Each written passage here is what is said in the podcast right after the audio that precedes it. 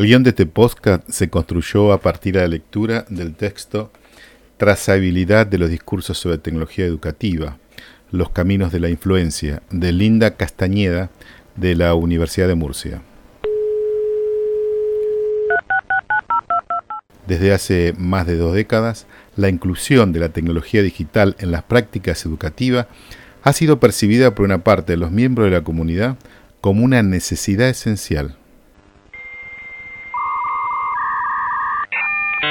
Buena prueba de ello es la extensa producción de discursos y políticas que recomiendan, fomentan y regulan su uso. La llegada de las herramientas digitales a la escuela vino acompañada de muchas promesas. Mejora de calidad, incremento de la igualdad, acercamiento social, pensamiento crítico, democratización del acceso y colaboración, entre otros conceptos. Para poder avanzar, por lo menos en Argentina e imagino en América Latina, es necesario suspender el debate de la imposibilidad del acceso a la misma. Realizada esta salvedad, que pertenece a otra discusión que seguramente daremos, por lo menos para mí significa reconocer que si la educación la entendemos como un derecho, los dispositivos de acceso a la misma deberían estar garantizados. Explicitada esta variable que no ponemos a jugar, Continuamos. Vivimos inundados de nuevos términos que, a pesar de su poca definición y claridad, aparecen mencionados como claves e indispensables para la mejora de la educación. Y, valga la sorpresa, suelen ser acompañados en la mayoría de los casos por ofertas comerciales de editoriales y empresas tecnológicas. Pero volvamos a la promesa mejora de la calidad, incremento de la igualdad, acercamiento social, pensamiento crítico, democratización del acceso y colaboración, entre otros. Para realizar este podcast transformamos la promesa en pregunta y le solicitamos a compañeras y compañeros docentes de institutos de formación docente y de universidades que nos plantearan si se había cumplido y qué. Escuchemos sus respuestas.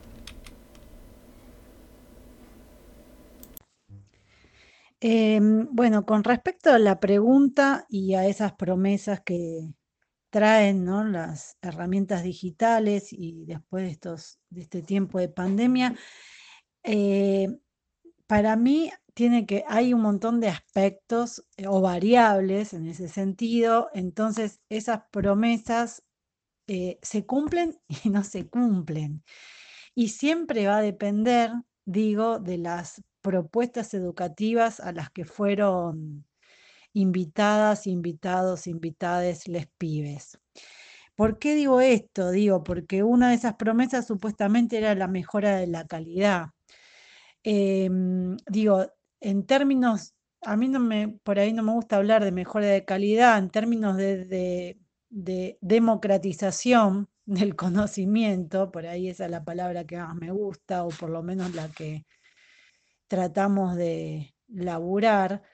Em, obviamente, em, que no se haya suspendido la actividad educativa, digo, implicó algo, ¿no? En esa promesa implicó algo de que la escuela estuvo igual, más allá de todo el, el contexto desfavorable que nos mostró la, la pandemia, digo, y en términos de que la escuela siguió estando, obviamente algo de la democratización de esos conocimientos aparece, eh, pero digo algo, ¿por qué? Porque obviamente, a ver, me parece que dentro de nuestro sistema educativo, con las grandes desigualdades que hay, obviamente eso tuvo distintas repercusiones de acuerdo a los contextos, ¿sí? Eh, y también de acuerdo a los conocimientos de esas herramientas digitales que tenían los docentes.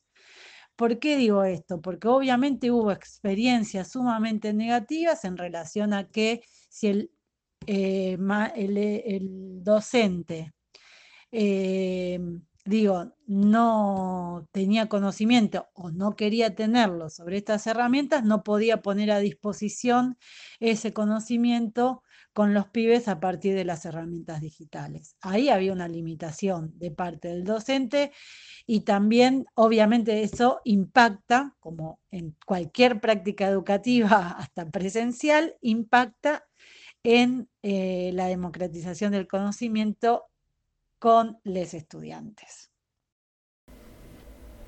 Débora Espinosa, profesora universitaria y de institutos de formación docente.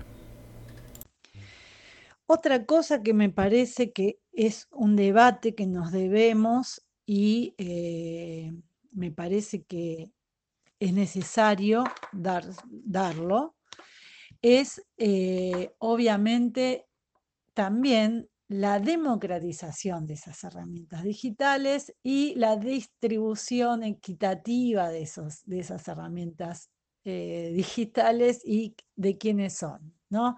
Bueno, ahí hay una, un debate que nos lo debemos, em, porque si eso sigue estando en manos de eh, las empresas privadas, obviamente el acceso depende de las condiciones materiales en donde se.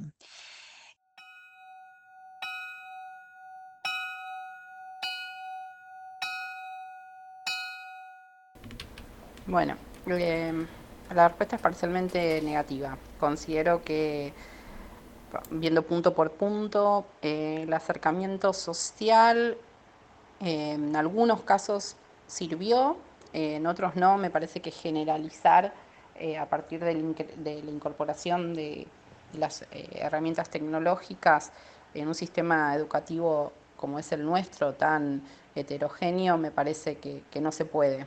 Eh, sí, en algunas instancias hubo particularidades en, en, las cuales los docentes y la escuela estuvo presente mediante la virtualidad, presente con la mayoría de los estudiantes porque muchos de ellos no pudieron conectarse y me parece que en ese sentido hay que evaluarlo en las particularidades, pero generalizándolo no, no se puede generalizar.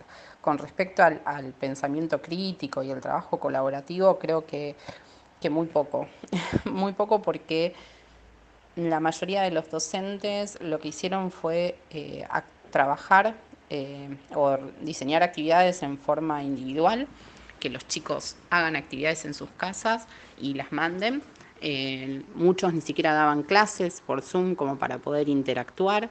No se planteaban muchas actividades grupales, por ende los chicos no trabajaban con sus compañeros y en forma colaborativa. En la mayoría de los casos las actividades que se daban eran guías de trabajo eh, en las cuales un montón, se les daban un montón de preguntas y los chicos tenían que ir respondiendo.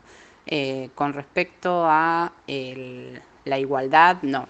Creo que esto eh, marcó un poco más la brecha que existe entre las personas que tienen eh, conocimientos y acceso a las, eh, a, las nuevas tecnologías y que saben usarlos ¿no? y aquellas personas que no. Alejandra Ferrero, profesora del nivel secundario y de institutos de formación docente.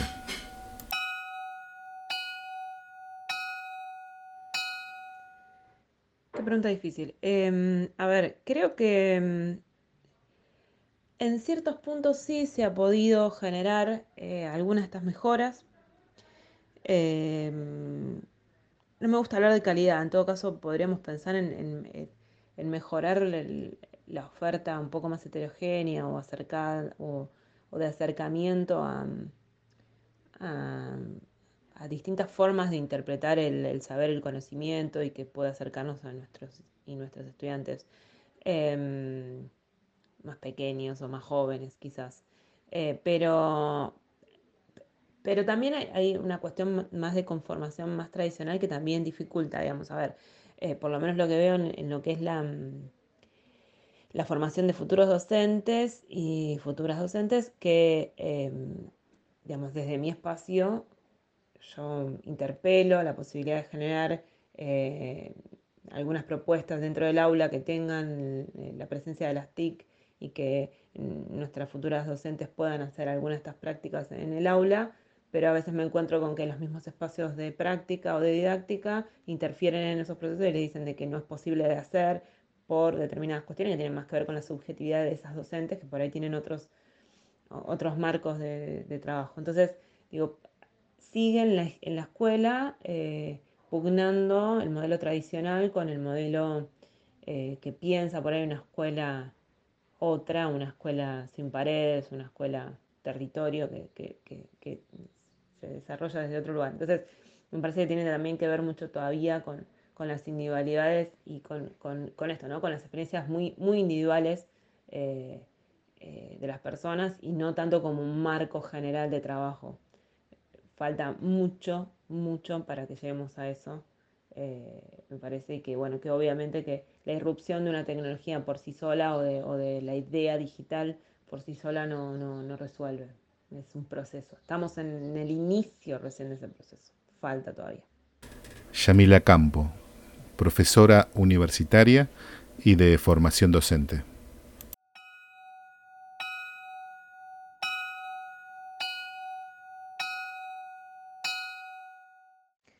Y sí creo que dentro de, de, estos puntos que vos nombrás, quizás uno de los que se ha podido profundizar o se ha podido repensar y trabajar más profundamente es todo lo que tiene que ver con eh, el, trabajo colaborativo, el pensamiento crítico, ha, podido hacer este, un poco más de profundización allí.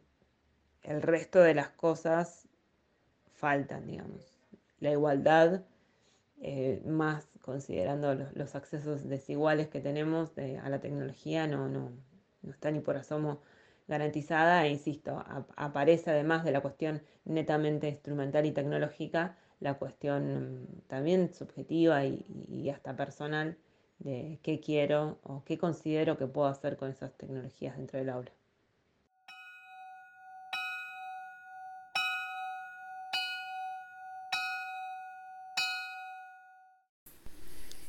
A casi dos años de que la pandemia nos llevó a abordar y utilizar sin excusa las nuevas tecnologías, considero que se han logrado muy interesantes experiencias y propuestas en pos de acompañar los procesos de escolarización de las y los estudiantes, permitiendo una mayor heterogeneidad y subjetividad en la construcción de enseñanzas y aprendizajes.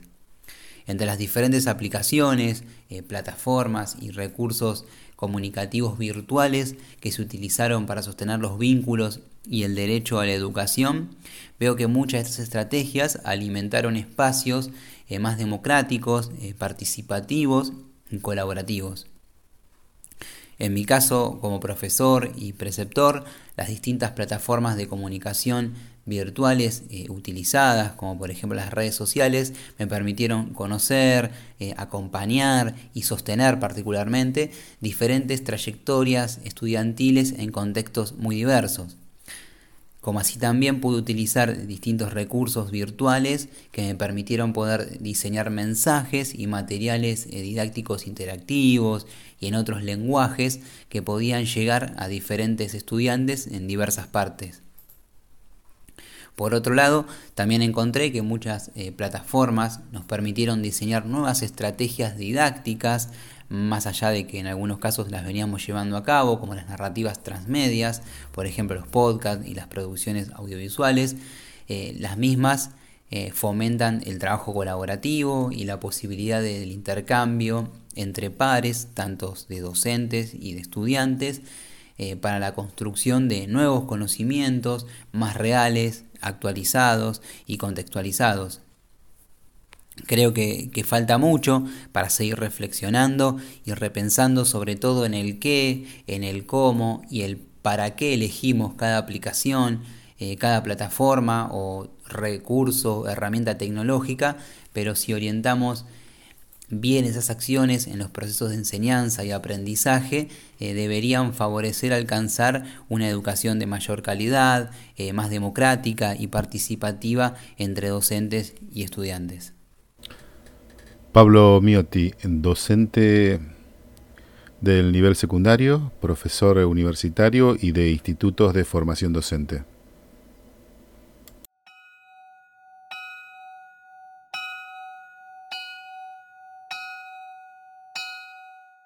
Respecto de lo que preguntas, eh, si eh, mejora la calidad, incremento de la igualdad, acercamiento social, pensamiento crítico y colaboración con las tecnologías, em, y siempre poniendo en suspenso em, todos los bardos que, hay alrededor respecto del acceso. Yo creo que depende, ¿no? Porque como siempre están ahí mediando un poco la idea de las estrategias que utilizamos como docentes para, para que los chicos y chicas puedan acercarse a lo que estamos enseñando. Eh, no necesariamente, eh, como que mm, tengo de, de las dos experiencias, algunas donde, eh, no sé, las tecnologías también, que es una forma de apropiación, si le querés poner así, han, hecho que, que algunos trabajos tengan la típica copia o reproducción mecánica em, donde no hay un, por ejemplo, a la hora de aprender algo, una incorporación de, lo enseñado, sino que hay una reproducción simplemente para zafar o para, o para probar o, para lo que sea en muchos casos, o incluso para cumplir con tal de, bueno, de superar materias en esa lógica que, siempre está presente e, en, lo que es el estudio, que es, bueno, eh, pasar y no importa demasiado cómo en algunas personas. Siento que, mm, que la tecnología, em, como sucede en la presencialidad, eh, pero me parece que dio más herramientas para que algunas de esas cuestiones pasen, de la copia y del corte y pegue acrítico. Así que en ese sentido eh, entiendo que, que, bueno, algunas cosas, o sea, no necesariamente que lo tecnológico mejoró en ese sentido, sino que, que propició ese tipo de prácticas. Por otra parte, em, no solo desde el, desde el lugar del docente, sino desde, desde el lugar de las, de las propias redes eh, de trabajo y de contención, siempre pensando en alumnos eh, adultos, que, es lo que yo tengo experiencia, porque la verdad es que no trabajo en otros niveles en este momento. Em, creo que, que, las redes de contención, de acompañamiento, eh, incluso la creatividad para superar situaciones adversas, porque la, mayor parte de las poblaciones con las que trabajo son adversas, o sea, están con problemas económicos o de acceso, eh, ha propiciado eh, em, la, creatividad para superar esas problemáticas eh, de acceso o de conocimiento muchas veces y ha generado como una suerte de red de colaboración colectiva. No es que siempre haya sucedido y que, digo, en algunas circunstancias he notado que esas redes de contención y de colaboración se han puesto en práctica y, bueno, eso era algo que yo antes observaba también en la presencialidad, pero creo que con la virtualidad se potenció más. Sheila Amado, profesora universitaria y de formación docente. Mm, yo tenía también la teoría de que mm, de que, bueno, los estudiantes en algún momento de la pandemia habían, habían empezado a verse, ¿no? Porque como las, leyes estas también eh, de no visitarse y eso podían perfectamente eh, violarse en, algún momento, sobre todo hace un tiempo, pensé que lo habían hecho, pero la, vuelta a la presencialidad me demostró que, no, que en muchos casos siguieron trabajando de forma virtual, así que el vínculo virtual y, remoto se, se sostuvo bastante en el tiempo, lo cual eh, llevó a tener que improvisar muchas veces las formas de conexión y toda esta cuestión.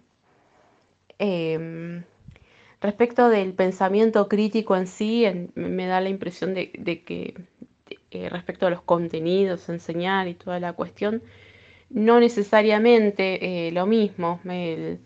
creo que, los docentes han, pensado en muchos casos justamente ante, ante esta, esta facilidad de copia y un montón de cosas, han tenido que buscar algunas formas como un poco más novedosas, pero bueno, eh, em, no sé, no me, me, cuesta un poco afirmar algo como, como tan taxativo, eh, pero entiendo que sí, que en, que en ávido de, de, la parte de quienes más se ocupan o más les interesa eh, pensar un tipo de educación diferente, no necesariamente en el sentido de transformación social, pero sí en el sentido de decir, bueno, que el trabajo tenga sentido y que sea útil para, para la persona que uno está enseñando, ha contribuido eh, el medio digital a pensar algo distinto. Eh, ya sea por la positiva, porque se ve como una potencia de, estas herramientas que permiten cosas que en la presencialidad no suceden o, herramientas específicas, como en un sentido capaz que más restrictivo de docentes que, no quieren que los pibes se copien o, una cosa así, que, también es importante, digamos, para el laburo, pero, pero más de un lugar capaz que medio, medio chotito de, bueno, de tratar de, mm, como de mantener esas formas en, la enseñanza. Eh, ah, bueno, no sé si lo que estoy diciendo tiene sentido eh, o no.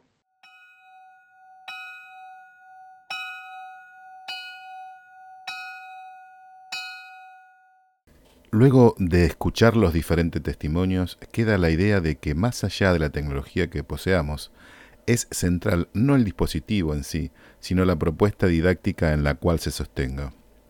Indudablemente, y a pesar de suspender la discusión sobre el acceso, la misma siempre quedó flotando en la respuesta, por una simple cuestión.